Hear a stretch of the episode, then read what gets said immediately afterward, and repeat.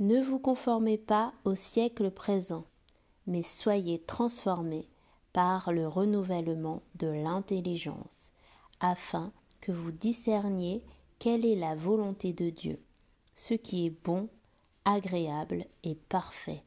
Romains 12, verset 2.